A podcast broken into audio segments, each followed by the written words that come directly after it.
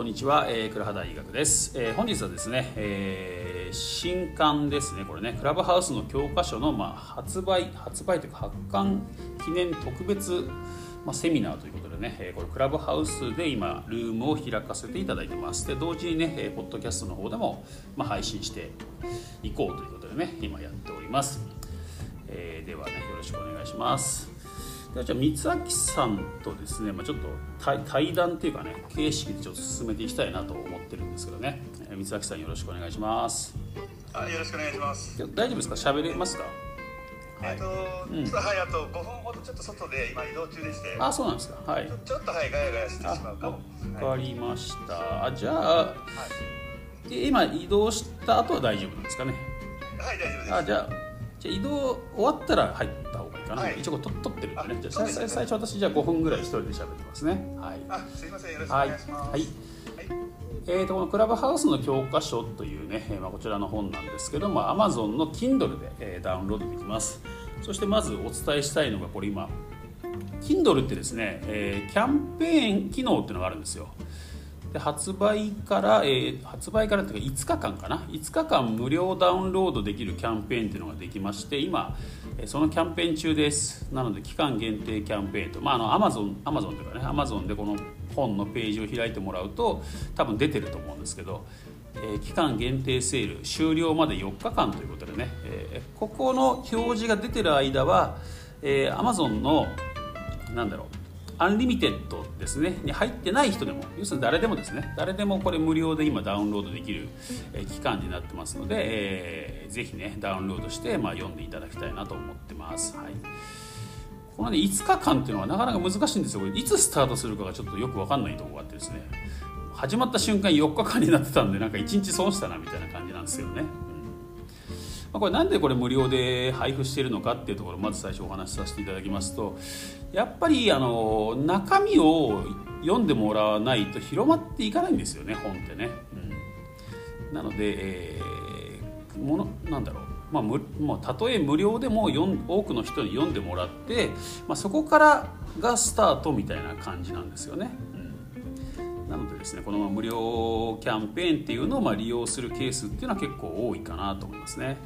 まあ、今回も5日間ね、まあ、まあ実質4日間になっちゃったんですけど、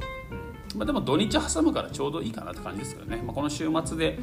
ね、ダウンロードしておいていただければいいかなということで、えー、今日もねそのご案内も兼ねて今これね、えー、配信をしている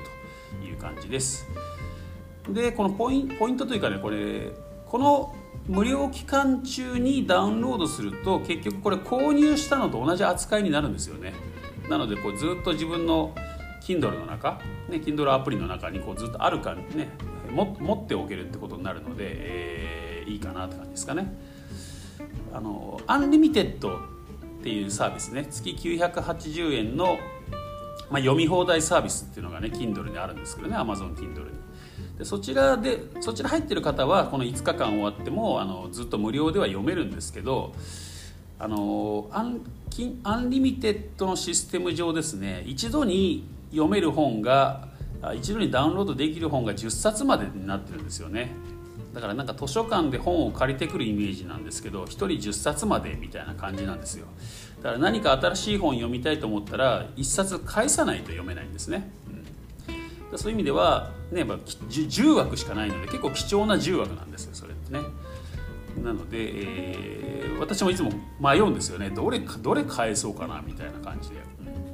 まあ、そういう意味でこのね初回のこの期間限定キャンペーン中に、まあ、ダウンロードしていただきますとね購入したと同じ扱いになるんで、えー、ずっとね、えー、持っておけるっていうことになりますので、まあ、ぜひね、まあ、なんか Unlimited Unlimited 入ってるからはいつでもダウンロードいいやっていう方ねいらっしゃるかもしれませんけど今ダウンロードしておいた方が絶対お得ですので、ね、ダウンロードしていただきたいなと思ってます。はい、というお知らせをまず先にしておきます。それではこちらの本なんですけど、えー、まあね、人気のセミナーがここになりましたなんてこう、ね、書いてますけど、うん。とまあ、このクラブハウス上でですね、えこのクラハ大学という名前で、えー、クラブハウスの活用法っていうのをね、えー、もう3週間ですかね、うん、ちょうど3週間終わりましたね、えー、月曜日から金曜日までのお昼12時ということでね、えー、3週間配信してきてるんですけどその実は1週目ですねこれね第1週目にお話しした内容を中心に、えーまあ、それをなんだろうな話したことを文字起こしして、えー、過筆過失過筆中修正したという感じですね。全然舌が回ってないですね、はい、過筆修正した内容になってます、はい、なので、えーまあ、すでにね音声聞かれた方もね、まあ、いらっしゃると思うんですけどこれね読んで読んでじゃない聞いてこれ音声コンテンツの勉強法でこれむちゃむちゃおすすめなんですけどやっぱりこれ聞くのと読むのっていうのをね両方やるとあの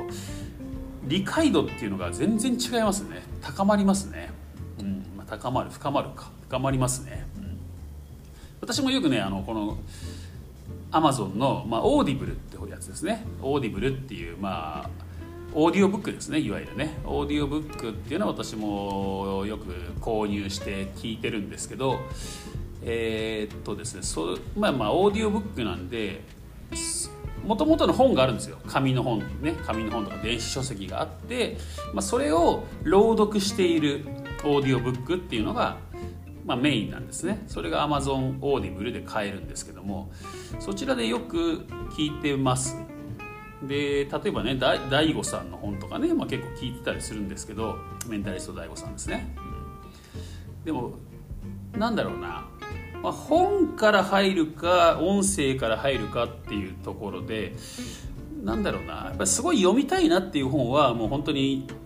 一気に読み一気に知りたいからやっぱり本から要するに読む方から入った方が早いんですよ。時間効率的には、うん、時間効率を考えたら読書から入った方が早いんですけどなんかそこまで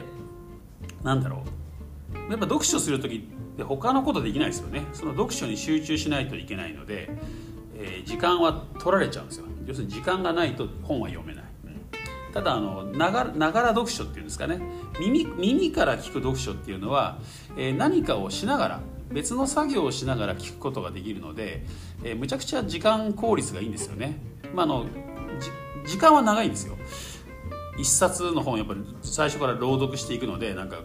5時間とか本によっては十何時間みたいなのもあるんですよね。ただあの本来他に何もできなかった時間に聞くこと聞くことができるので別に時間泥棒にはならないんですよね、うん、何かしてる時間。で例えばなんだろうな家事家事をしながらとかね、うん。まあ、洗濯とか掃除しながら聞いたりとか。私なんかはお風呂入っている時とかシャワー浴びている時時なんかも聞いてますね、うん、だそういうなんか他にもう何もできないっていう時に聞くことができるのでむちゃくちゃ時間の有効活用になるんですよね。外出する時とかもほぼほぼ聞いてますしね、うん、そんな感じでですね、えー、やってたわけですけどやっぱりねこれ最初だからながら聞きというかね音声から入ることも多いんですよね最近、やっぱ本を読むぞってなるとちょっとやっぱりこう時間もなきゃいけないしそれなりにこう集中し,、ね、集中しないと読めないっていうか読むぞってやっぱりこう気合い入れないと読めなかったりするんでまあまあなかなか手がつかない、ねまあ、いわゆる積んどく状態ってよくありますよね。この本興味あるなって言ってみんな買ってくるんだけど結局積んどくになってるみたいなのありますけどえー、オーディオブックの場合ねただポチってボタンを押すだけなんであのそんなに意志がいらないんですよね。ウィウィルパワーとかね DAIGO さんの本出てきますけど、うん、強い意志がいらないっていうかとりあえず起きて押すとかね、うん。ま、アプリ立ち上げてポチッと押すだけなんで、まあ、そんな感じで聞く方から入ると。で聞いた一度聞いた話の内容をこの本で読むっていうことをやるとねむちゃくちゃ理解度があの深まるんですよ。なので、え今回もですね、えそういう意味ではあのこの第1週のセミナー音声というのはこのポッドキャストですね、え今もお話ししてますけどこの各種ポッドキャストアップル、グーグル、 Spotify みたいなねところで、えアップしておりますのでぜひねそちらを聞いていただきたいなと思ってるんですよね、うん、まあもうすでに聞いてる方もたくさんいらっしゃると思いますけどね。聞いていただいた上で今日のことを読むとえー、今日のことというかこの本ですね。クラブハウスの教科書っていうのを読んでいただくと理解度がすごいた、ね、高まる深まるかなと思ってます、はい、なので合わせてご利用くださいっていう感じですね、まあ、逆でもいいと思います。これこの本読んだ後に音声まだね聞いてない方ね聞いていらっしゃらない方は聞いていただくと、まあ、よりより理解できるかなっていうかね、うん、そしてこれやっぱり学習というかの中で大切なのはやっぱり復習なんですよね。繰り返し学ぶことっていうことがむちゃくちゃ大事でやっぱり一回聞いただけだとみんな理解した気にはなるけど忘れちゃうんですよね、うん、やっぱ何度かやっぱり見る聞くっていうことをしていただいた方がいいかなと思ってですね。で復習の時ってですね同じ時間かからないですよね。1度目より2度目3、ね、2度目より3度目って多分時間かからなくなると思いますんでね本当にまあまあ飛ばし読みとかでも全然構わないと思うんですよパッパッパってめくってってその内容が思い出せればもう自分のものになってるってことになると思いますんでねまあそういう意味でそのシチュエーションに合わせてね本を本で読む本で読んだり音声聞いてもらったりみたいなことをね、えしてもらえるといいかなと思ってます。そんな感じでねこの本を作ったということですね。でですね、えー、まあ、この、まあ、まあ、最初の本というかね、まあ、これからもこのクラブハウスの人口というのはね、えー、増えてきますよね、まあ、この本の第1章かな、うん、第1章に第1章じゃない。第2章か。第2章にクラブハウスの可能性みたいなところね、えー、結構書かれてるんですよ、書いてるんですけど、えー、その中で書いてます通りね、えー、実はこれまだクラブハウスは日本には上陸してないと。未上陸なんだよって話をね書いてますね。うん、えー、ね。クラブハウスって今まだ英語のアプリですよね。英語のアプリで別にクラブハウス社というか アルファエクスプロージョンですかね、うん。まあ、その会社が、えー、日本に進出しようと思って進出してきたしてきたわけじゃないわけですよね。この英語のクラブハウスってアプリが、まあ、勝手に日本で今広まっちゃってるっていう状態なんですよね。うんまあ、すごい広まりですけどね。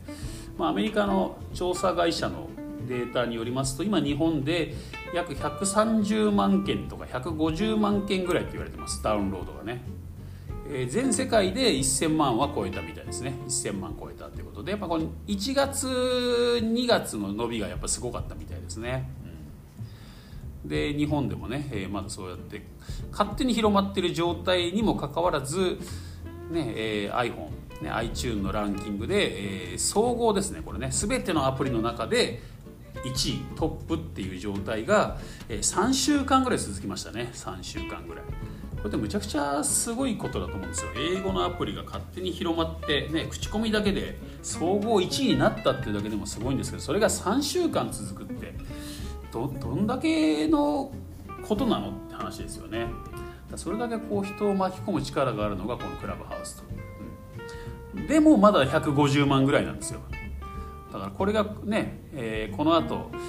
本当に日本語になって日本人に広まっていくってなったら、まあ、少なくとも10倍ですよね。うん。まあ、うまくいけばなどれぐらいですかね。30倍？30倍ぐらいにはなりますよね。10倍から30倍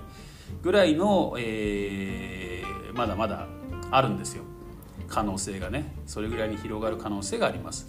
要するにまだ英語だし iPhone だけしかないですからね。これが日本語になって Android 版も出てきたらね今 Android 版開発してるって情報も出てきてますよね、出てくればもっともっと広がってえ通常ですね日本で、え、SNS が広がるとですね、まあ、2000万から5000万ぐらいになるんですよね、うんまあ、その SNS にもよりますけどね。なので、えー、むちゃくちゃ実はチャンスというか、うん、これまあ要するにこれから始める人の方が多いわけですよね、うんまあ、そういう意味で、えー、そういうねこれから始める人に多分最初はよく分かんないじゃないですかクラブハウスってね始めた時はね。これ何やっていいかよく分からないっていうところがあると思いますんで、まあ、そのいう時のためのね、まあ、手引き手引き書っていうんですかね、うん。まあまあ本当教科書ですよね。教科書的な存在として、まあ、1冊あれば早いかなと。ね、なんか初歩的な質問されてもこうやっぱり一から説明するのって大変ですよね。ででもこれあればね、えー、これこのクラブハウスの教科書っていう本が Amazon でね検索すれば出てきますからそれ読んでみてくださいっていう終わり終わりますから、ま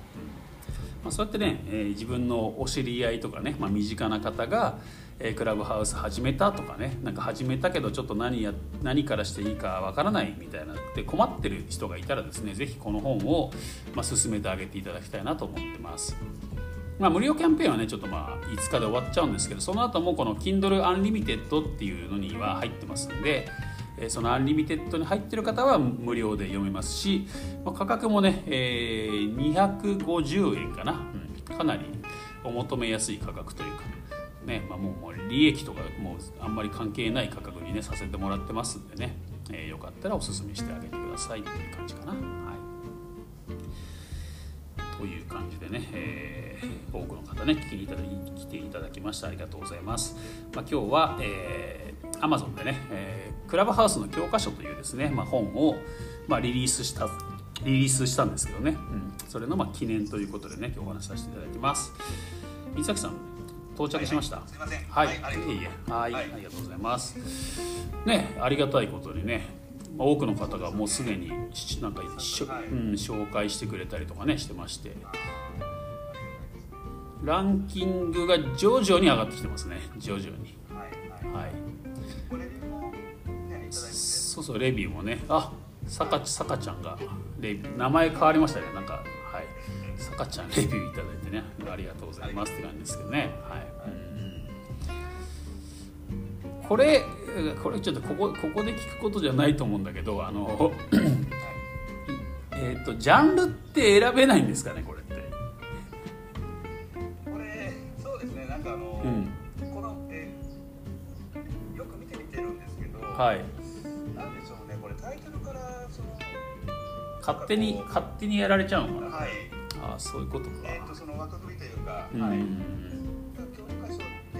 いタイトルではい。そういったその関連の、はい、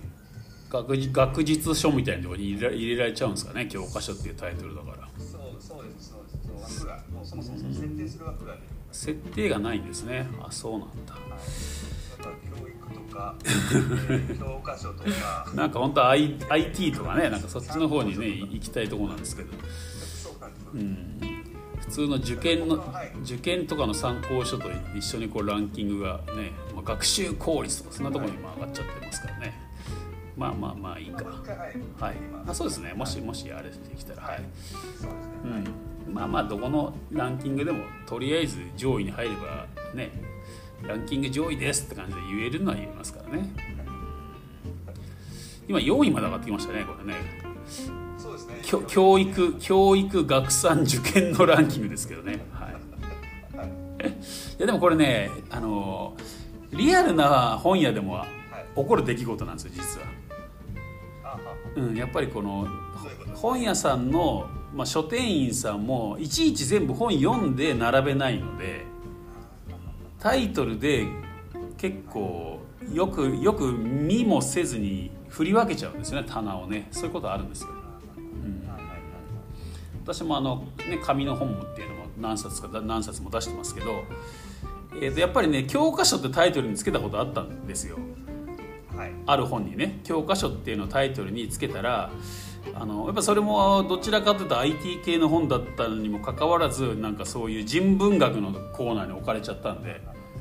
ま、全く売れませんでしたねその時ね。今私が出した本の中で一番売れなかった本がそれだったんですけど、うんやっぱやっぱねなかなか厳しいですね。リアル本屋だったらもう本当もう終わりですよね、うん、棚が全く違うから、うん。しかもその本屋結構大きい本屋だったんでかフロアが違うんだよねそもそもね、はい、いやなんかそこのあるはずのビジネス書のコーナーとか IT のコーナーに行ってもアウトなんですよ。やっぱビジネス書のコーナーに置かれないと売れないから。で I 普通通常 IT のところに置かれちゃうとがっかりしてたんですよね。あここ置かれちゃ売れないなみたいな感じだったんだけど。そこにもなくてどこにあるんだって、はい。でこうコンピューターで探したら違うフロアで、ね、人文学のコーナーにあったというですね。まあ表紙もなんかちょっとそれっぽいちょっとちょっとなんかそんな感じの表紙だったから勝手に判断されたのかなみたいなね、うんいうとこあったんですけどね、まあ、ちょっとそんなことを思い出しましたけど。ビジネスで今回ね、まあこのはなまあ、今日この本の内容の話もさせていただたいんだけど、えー、これねクラブハウスと Kindle のね可能性みたいなところをちょっと皆さんにもちょっとなんかね体体感してほしいなみたいなところでね、えー、実は実はこういうこともやってるっていうところがあるんですよね。やっぱクラブハウスってねこの話だけなんでね話だけなんでまあまあ言ってみたら右から左に流れていっちゃうじゃないですかほとんどの情報って。なんかいい話聞いたなぐらいで多分終わっちゃうと思うんですよだから真剣に学ぶっていうにはちょっと向いてないかなっていうとこなんですけどでもこうやってね手元に見るものがあればねまあ、まあ教科書ですよね。教科書あればテキステキストがあればそれを見ながら聞くっていうこともできるのであの学び学びというかねむちゃくちゃいいツールになると思うんですね。可能性があると思うんですよいろいろな。そうそうそうそう。そうなんですよ。なんか学校の授業みたいにできできるんじゃないかなと思ってねだからね、そうなんです。だから今ねちょっと試しに今日少しやってみたいなと思ってるんですけどはいはい。えーと、もしね今手元にもうすでにこの本をダウンロードしているっていう方はですねちょっと今ね開いてみていただきたいですね。多分多分落ちないと思うからクラブハウスは。バックグラウンドになってもね。はい。で私がこれから第第2章にしようかな。第2章を読み上げていきたいと思いますのでまあ学校で先生が教科書読むみたいなやつありますよね。そんな感じでちょっと私が読むので、まあ、目で追っていただけたらなと思うんですよね。第2章、まあ、もちろんあのまだまだダウンロードしてない方は聞聞くだけでもねもちろん、うん、それはそれで、まあ、ためになるというか、まあ勉勉ねまあ、学びの機会にはなるかなと思いますんで、うんはい、準備はできたかな？できましたかね？第第第2章でいいかな。第2章でいきましょうか。まあ多分ここが一番大事。まあ第5章もね結構大事ですけど。まあまあ第2章。第2章まず最初のポイントとしては大事かなと思いますので。じゃあちょっと読み上げていきますね。まあ聞くだけの方もね聞いていただければなと思います、えー、第2章クラブハウスの可能性を理解する。クラブハウスに登録したり倉葉大学のライブを聞いてくれている人はクラブハウスの可能性をなんとなくは理解しているのだと思います。しかしながら私はクラブハウスの可能性について、えー、おそらくあなたが思っているよりも数十倍はすごいと感じています、えー、だからこそ倉葉大学を立ち上げ、えー、試行錯誤しつつもいろいろな活動をやっているわけです、えー、なぜ、えー、クラブハウスがすごいのか。なんとなくではなく明確に理解している人はまだそれほど多くないでしょう。ここをしっかり理解しないと今後の取り組み方に差が生まれてしまいます。クラブハウスを始めて数日数週間くらいでもう飽きてしまったなんて言ってる人もいますがそれは非常にもったいないです。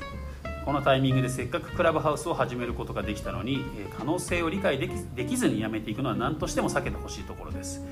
この章を通じてクラブハウスの可能性をしっかり理解してクラブハウスに対するスタンスや付き合い方を考えていただければと思いますと。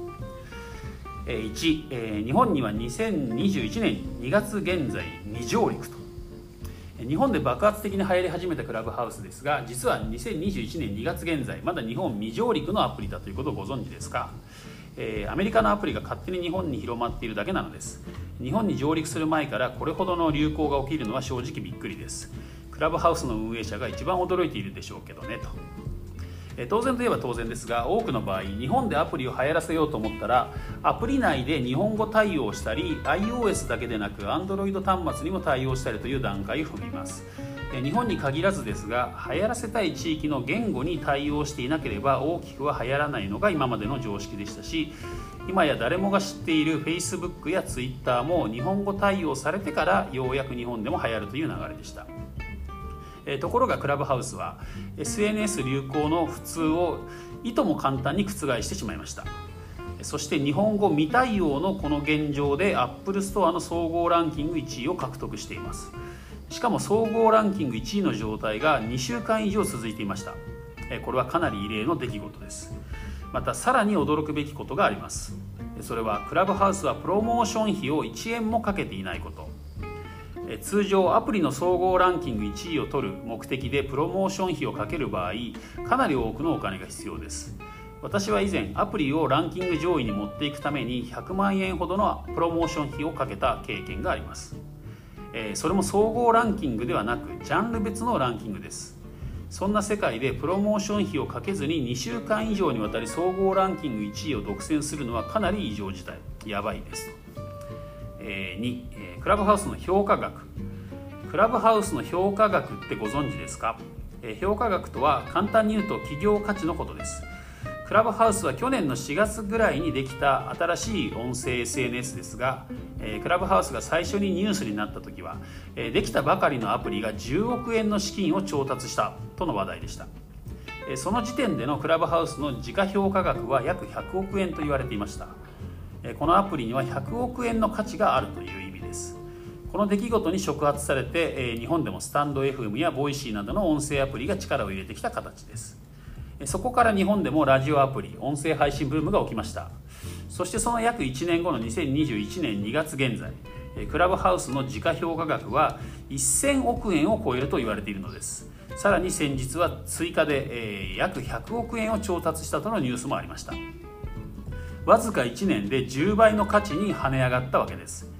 額が大きすぎるのもありピンとこない人もいるかもしれませんが普通ではありえないことです。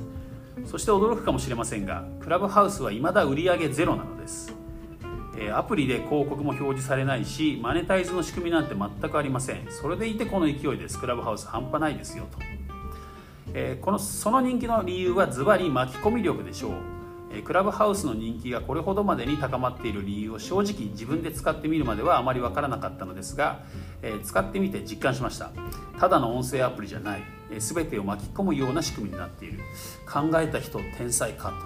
と。というのが私の率直な感想ですと、え、3番音声広告市場は60倍になると。これは日本国内の話ですが今後6年間で音声広告市場は現在の60倍にまで成長すると言われています。2019年には7億円だった市場規模は6年後の2025年には420億円ですね。420億円にまで伸びるということです。これはかなりチャンスです。そしてこの背景にはアメリカでポッドキャストの市場が伸びているという事実もあります。人気のポッドキャスターポッドキャストでしゃべる人の引き抜き合戦が行われておりその移籍金は数十億円とも言われている状況です。日本はアメリカの数年後ろを歩んでいると言われますがこの流れは音声広告市場においても同様です。インターネット広告が出てきた時もテレビ広告をいずれ抜くだろうと10年前から言われていましたが2019年ついにインターネット広告がテレビ広告を抜きました。つまり数字や市場規模に基づいたこういう予測は大抵の場合当たるということです。とはいえインターインターネット広告の例でも予測が現実になるまで10年かかっておりそれを一般の人が実感できるまでにはある程度の時間が必要です。音声市場がやっと一般の人に広まり始めたくらいの状況ですがクラブハウスを活用しようとこの本を手に取っている皆さんはいち早く音声メディアの浸透を実感しているのではないでしょうか。えー、クラブハウスを始めてから耳で何かを聞いている時間がものすごく増えたことと思います。日常生活の一部になっていますよね。2025年には音声広告の市場は420億円になると言われていますが私個人的にはそんな程度の規模で終わるもんじゃないと感じています。420億円からさらに伸びていくはずです。最低でも今後10年間は伸び続ける市場であることは間違いないでしょう。今このタイミングで試行錯誤を繰り返し行動していればいずれ好きなことを喋っているだけでお金になるような状況が作れるかもしれません。そしてその中から YouTube ドリームならぬクラブハウスドリームをつかみ、まあ、いわゆるお金持ちになる人も出てくるのではないかと推測しています。市場の流れ的に大きくなるのは明らかでその中で誰かが成功者になるのは確実ですと。4番。クラブハウスは全ての SNS のハブになる。えー、ここからは私自身の考察メインですがあながち的外れではないと思うのでぜひ参考にしてほしいところです。私は今まで約10約15年ほど SNS マーケティングに携わる仕事をしてきました、えー、運用していたインスタグラムアカウントは10万人以上のフォロワーを獲得していたこともあります。これまでの SNS 運用経験からどんな SNS でもどんな使い方をすればいいのか、まあ、それによってどれぐらいの売り上げや収益が見込めるのかなど大抵は予測できます。そんな私から見てもクラブハウスは本当にすごいなと感じざるを得ません。え Facebook, ができた時の衝撃を超える衝撃を感じています。ではここでクラブハウスの何がどうすごいのかを解説しましょう。まず、えクラブハウスは人と人とをつなぐアプリです。クラブハウスは電話帳に紐づいているアプリですから電話番号を知っている者同士がクラブハウス上でつながれます。現在クラブハウスは招待制ですが自分が招待した相手でなくても電話番号を知っている相手がクラブハウスをダウンロードすると通知が飛ぶ仕組みです。これまで築いてきた人脈を改めてつなぎ直すことができるということです。えー、Facebook の場合は主にメールアドレスでつながっていましたが、え、メールアドレスでのつながりはちょっとやりすぎ感がありました。数回メールでやり取りしただけの人もつないでしまうので、え、そこまで親しくない人や知られたくない人にもプライベートを晒す格好になり若者の間で広まらなくなってしまったわけです。そしてインスタグラムに流れていきました。クラブハウスは SNS と SNS をもつないでしまっています。実際に各 SNS のインフルエンサーがクラブハウスに集結し交流が起きていますよね。SNS の垣根がなくなった状態です。そこにクラブハウスの戦略が見えてきます。これは運営会社に確認したわけではなく私が予測していることですがまずは各 SNS をつなぎそこでクラブハウスを広めていくというものです。広告法広告費を1円もかけずにです。クラブハウスはすごいスピードで広まっていきましたがそれはこの戦略が可能にしたものでしょう。さらにそれが進んでいき最終的には今とは逆に全ての SNS の中心がクラブハウスになる。ここまで考えて戦略を立てているのではないかとさえ思えてきます。それぐらいのポテンシャルを秘めているのがクラブハウスという存在なのです。で5番。マネタイズが簡単。えー、クラブハウスのマネタイズについてはまだあまり話している人は多くありませんが実は比較的マネタイズが簡単です、えー、クラブハウスは基本的にライブのみです。アーカイブは残りません。だから強制的にライブに参加してもらえる構造になってます。意外と気づいてない人が多いのですがマネタイズの面で言えばこれはかなりすごいことです。例えば YouTube は基本的に録画ですが YouTube ライブというものがあります。ライブで何かを販売紹介すると売り上げがめちゃくちゃ上がるんです。ライブで物を売ることをウェビナーセールスやライブコマースとか言いますが最も簡単に売り上げが上がる方法と言われます。ただえライブは物が売りやすい反面え見てもらうこと自体にハードルが高めです。とはいえ見てもらいさえすればものすごく売り上げを上げることができます。テレビショッピングで考えると分かりやすいでしょう。あまり頻繁には見ないかもしれませんが、えー、一旦見てしまうと思わず欲しくなってしまったという経験はありませんか？あなたは人が欲しくなるように誘導する仕組みがたくさんああれは人がたくさん人が欲しくなるように誘導する仕組みがたくさん詰まっているからです。そして同様のことがライブでできるわけです。今まではいかにライブに参加してもらうかを考えるのがマーケッターの仕事であったのですが、えー、クラブハウスは生で聞かなきゃいけない理由があらかじめできているのでかなりマネタイズがしやすいはずです、えー、物を売るという観点から言えば生配信での販売に勝るものはありません。ライブで物が売りやすい理由はいくつかあります。えその一つがホームページやコピーライティングが不要ということです。話すことで売れるのでその場ですぐに売ることができます。人が買いたいと思ったタイミングで売ることができるのはかなり強いです。人は時間が空くとやっぱり買うのやめたという感情が湧きますがそれを防ぎながらライブの勢いで購入してもらうことができます。例えば、このライブを聞いてくれた方方だけにえこのライブが終わるまでの間に先着10名だけ特別価格でご提供します。欲しいと思った方は Twitter の DM に連絡ください。とか言っておいて、え DM で決済リンクを送れば完了です、えこの流れはいろいろな商品サービスに応用できます。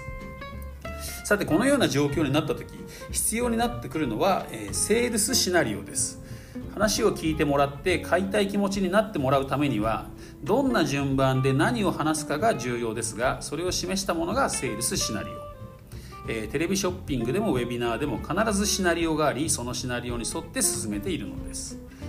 えー、私は過去にウェビナーとして40分だけ話して2億円を売り上げたこともあります、え、自慢ではなくそれぐらいライブってすごいんですよということが伝わればいいなと思います。えせっかくなのでここで2つほど簡単に売り上げが上がるウェビナーのテクニックをお伝えします。1つ目は質疑応答です。質問に答えてもらうと、本人は満足と安心を得られるようで大抵の場合購入につながります。セールスの時めちゃくちゃ使えるので覚えておいてください。2つ目はお客様の声です。クラブハウスだったら実際にお客様を呼んで話してもらうことが可能なので商品を買った後の未来をかなりイメージしてもらいやすくなります。これもかなり効果的なので覚えておくと絶対に武器になるはずですと。はい。一応これがね第2章でした。第2章ね読み上げましたけど。まあなんか学校の授業みたいですよね。学校の授業って大体こんな感じじゃないですか、まあ、先生が読む場合もあればまあね生徒が刺されてじゃあ何々君何ページから読んでくださいみたいな感じでね読み上げてやっていくわけですけど。はい、はい、でもこの形式だったらですね例えばこれ極極論言うと私じゃなくてもできるわけですよね。ね光明さんね。はいはい、はい、そうですよ。ねうん、今日はこのクラブハウスの教科書から第1章をお届けしますなんて言って、まあ、今まだあのとりあえず朗読したんですね。ただただ朗読だけしたんですけどこれ、まあ、朗読してちょっと解説加えてまた朗読して解説加えてみたいな感じで進めていってもいいですし、うんまあ、進め方はねちょっといろいろ工夫できるかなと思うんですけど。はい、ということでですね、まあ、このもう教科書ができたんでとりあえずね光明さんにもねあのクラブハウス上で セミナーをやってっていただきたいなと思ってるんですけどね。はい。はい、イメージイメージ湧きました？そうですね。うん、はい。あのすごくはい分かりやすくて。はい。あれですよね。あのその読み上げて。はい。で区切ってその場でこう今のことに対して何か感じることが気づくとかありますか、みたいなそんなインタラクティブにやっていくのも。あそういうのもありですね。一旦そこで区切ってね。うんうん。まあもちろんそういうのもありだと思います。はい。はい、うんそうそんな感じでですねちょっとね使ってもらってもいいかななんて思ってるんですけど、はい、ですねはいこれあれかっと今アイデアがひらめいちゃったんだけど今流行りの著作権フリーにしたらいいのかな？ちょっと今すごい少し今少しまだ迷ってるんですけど。誰でもこの本を使ってセミナーしていいよとか。ね。別にそれでこちらに何かが起こることはないよな。大丈夫だよな。ですよね。ですよね。これ面白いな。まあまあ別にかその人が勝手に言ってることは別にこっちがそこまで責任を負う必要ないですからね。ただただ事業事業というかセミナーに使っていいよっていうだけだ著作権をフリ,、まあ、フリーにするってだけだから。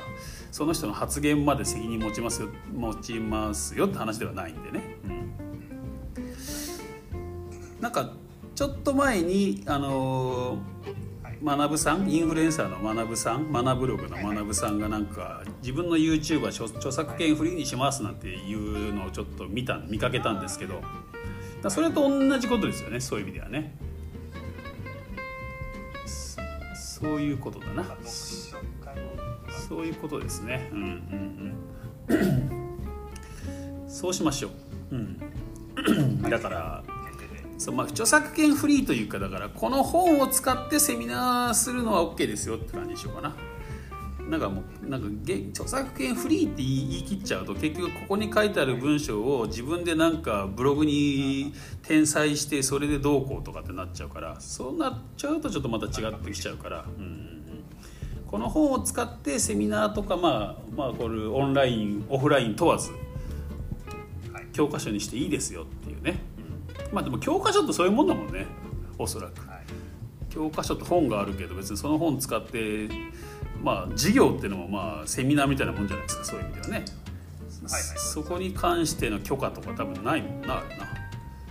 なそういうもんなんでしょうね本ってね、うんということなんでもしねルーム立ち上げたいけどルームのなんか話すことないよとか初心者向けになんかやりたいよって人ぜひこの本使ってください。もう OK です。すごい。いやそれによってほらこのクラ大学とかねそういう名前もまあ多少は広まるかもしれないんで、うんはいやっぱりすごいですね。この教科書を使って、うん、その話すその自分の訓練トレーニングにもあそうそうそう。そうですねそう。で多分ね今やったみたいにね一生ぐらいでやってった方がいいかもしれないですね。これ多分ね全部一冊読んだら結構疲れるんで疲れるし時間かかりますよね。1時間以上かかるんじゃないかな。今のペースで喋ったら。一応ね2万文字ぐらいあるんですよこれ。2万文字ぐらいあるから、はいはい、今のでも結構喋ってましたもんね私一人でね、うん、結構喉途中から結構きつくなってきたから面白いな。それしましょう、それでねなんかまあ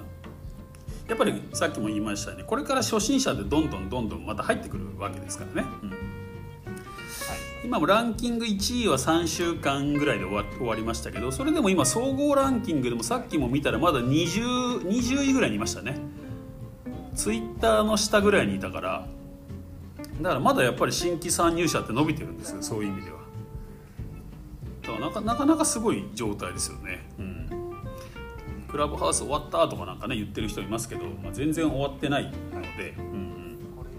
これほんねまあ一旦落ち着いたって感じですね。今までのブームがちょっと加熱しすぎてたっていうところがあるんで、うん、ただまあね、まあ、今ここにねこうやって来ていただいてる方は多分クラブハウスの可能性っていうのはね多分ひしひしと感じてるんでねこうやって聞いてきて聞きに来ていただけてるのかなと思いますので、うんまあ、そういう意味では、えーまあ、この我々が先人となって多分このクラブハウスの文化というかカルチャーみたいなのを多分作っていかなきゃいけなくなると思うんですよね。うん、ね。そうそう居心地のいい空間っていうのをここにいる一人一人が作っていくことで、えー、クラブハウスが日本に根付いていくのかなっていうね。うん。と思うんですよね、まあ、使い方がねやっぱ荒れたりとかなんだりしてきたら広まるものも広まらないじゃないですか。ねすごく居心地のいい空間だと思うんですよねクラブハウスってね。だから自分に合った部屋っていうのを見つけていくとか、まあ、自分で建てていくっていうことでねやっぱり気の合った仲間といつでもどこでもなんか居酒屋状態になるわけですからね。それもそれもすごいことですよね。なんかちょっと人と喋りたいなと思ったらボタン一つ立ち上げればいいですもんね。うん。むちゃくちゃすごいアプリだと思うんですよ。そんな感じでねちょっと今日今これ本当に今本当に思いついたんですよこのさっきの使っていいですよって話はね。はい、まあまあこれ私のこのクラブハ大学っていうのをやっているのでえそこの参加者の人に許可を出そうかどうかは迷ってたぐらいだったんですけど俺よく考えたらまあ別にいいいいかと思ってね。おおうん、オールオールフリーというか、うん、でもでもいいかってちょっと今思思っちゃいました。とりとりあえずそれでいきましょう。はい